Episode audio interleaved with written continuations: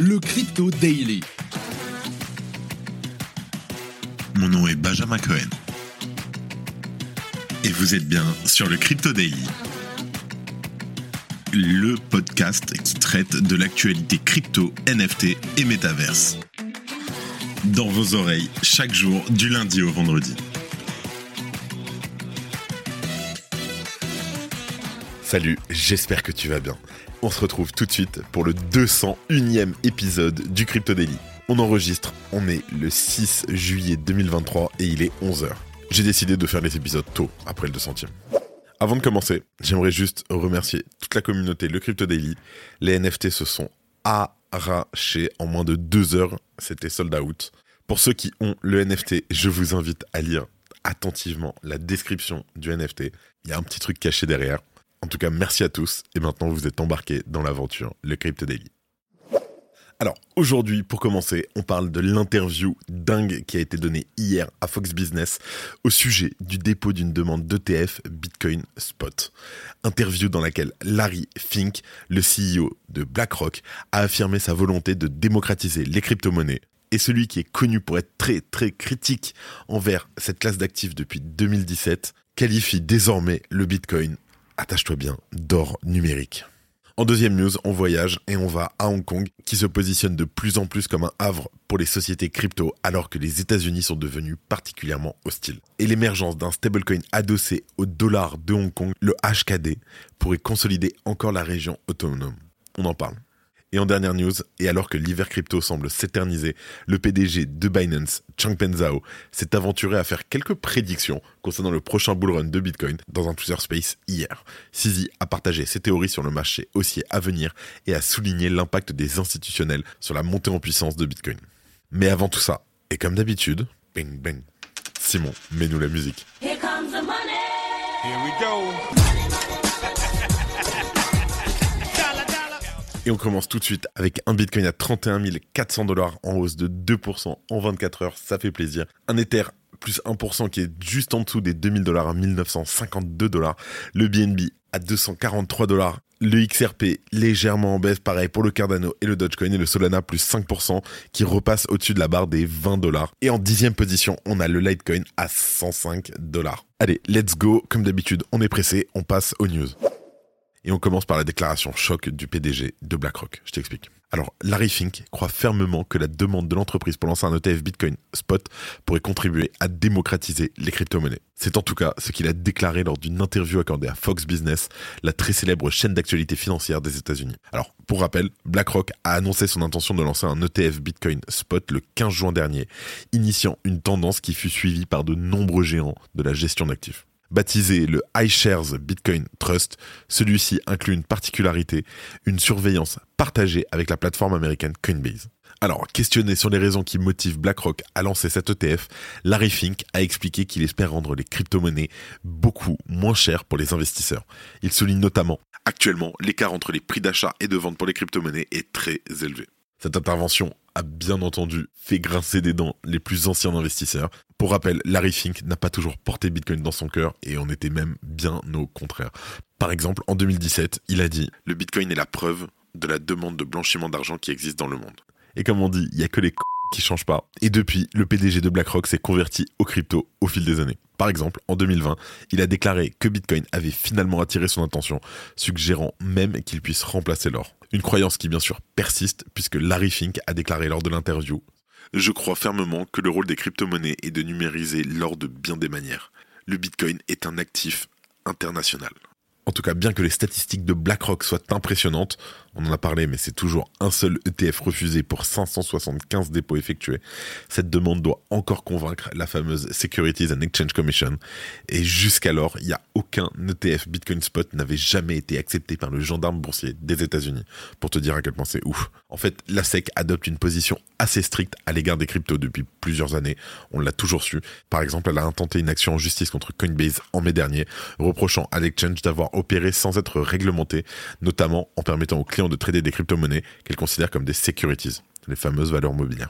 En tout cas, l'enjeu de ces récentes attaques de la SEC est beaucoup plus vaste que de simples frontières de l'industrie des cryptos. C'est plus de l'ordre politique, économique et surtout médiatique. Il est sûr que, à se montrer parfois trop dur, les États-Unis risquent leur place de leader de l'industrie. En tout cas, c'est ce que soulignait Larry Fink dans une lettre partagée à ses investisseurs au début de l'année 2023. Le PDG de BlackRock s'inquiète du retard des États-Unis en matière d'innovation, tout en précisant que BlackRock continuerait à explorer les actifs numériques. Alors, c'est toujours la même question, mais est-ce que cette acceptation de cet ETF Bitcoin Spot est la clé? Eh bah, on ne sait pas. Mais n'hésitez pas à me donner vos réponses sur le Telegram, on peut en parler. Je suis, je suis ouvert aux discussions là-dessus. Le Web3 Leaders Forum de la DAN est le temps fort de cet été pour celles et ceux qui construisent le Web3 de demain. Le 19 juillet prochain au Palais Brognard, retrouvez les plus grands acteurs du monde de l'entreprise et des institutions publiques à Paris pour évoquer les sujets qui font l'actualité. Dernières évolutions réglementaires, solutions innovantes pour les entreprises et parcours inspirants. Venez à la rencontre de 50 personnalités dont Éric Larchevêque, Patrick Hansen, Marie-Anne Barba-Layani, Nathalie Auffauvre, Tim Bune et bien d'autres. Pour réserver votre place, rendez-vous sur web3leaders.eu. En deuxième news, on parle du potentiel stablecoin adossé au HKD pour Hong Kong. Je t'explique. On le sait, on le voit, on en parle beaucoup. Hong Kong est de plus en plus considéré comme un moyen pour la Chine d'expérimenter avec les monnaies numériques et notamment les cryptos. Alors, sur ce territoire autonome, les échanges de cryptos entre particuliers y ont été autorisés et le gouvernement a lancé de nombreux appels pour que les sociétés du secteur s'y installent. Pour rappel, les crypto-monnaies sont presque interdites en Chine. Il s'agit vraisemblablement d'une continuation de la stratégie de Pékin qui mise sur une dédollarisation du monde. Et c'est également le positionnement adopté par les universitaires de Hong Kong qui souligne l'intérêt d'un stablecoin local adossé au dollar de Hong Kong. C'est la monnaie locale, c'est le HKD. Dans un papier signé en collaboration avec des acteurs du Web3, ils expliquent en effet qu'un actif de ce type permettrait d'avoir moins recours à l'USD. Et selon les auteurs, un stablecoin serait aussi un point de départ pour Hong Kong afin d'expérimenter avec la numérisation de certains actifs et de promouvoir une plus grande inclusion financière. Par ailleurs, l'actif pourrait permettre de fluidifier les transferts internationaux qui sont encore largement réglés en USD.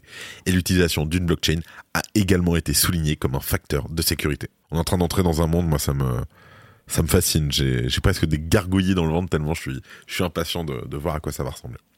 En tout cas, Hong Kong compte faire évoluer son cadre réglementaire pour inclure les stablecoins et Christopher Hui Xingyu, le secrétaire pour les services financiers et le trésor, confirmait le mois dernier que le territoire indépendant adopterait une approche prévisible. C'est une référence masquée aux États-Unis qui sont accusés depuis des années d'entretenir un flou réglementaire en ce qui concerne les entreprises liées aux cryptos. Et depuis la chute de l'UST et la fragilisation du BUSD de Binance, les États-Unis et l'Europe ont marqué la distance avec les actifs de ce type.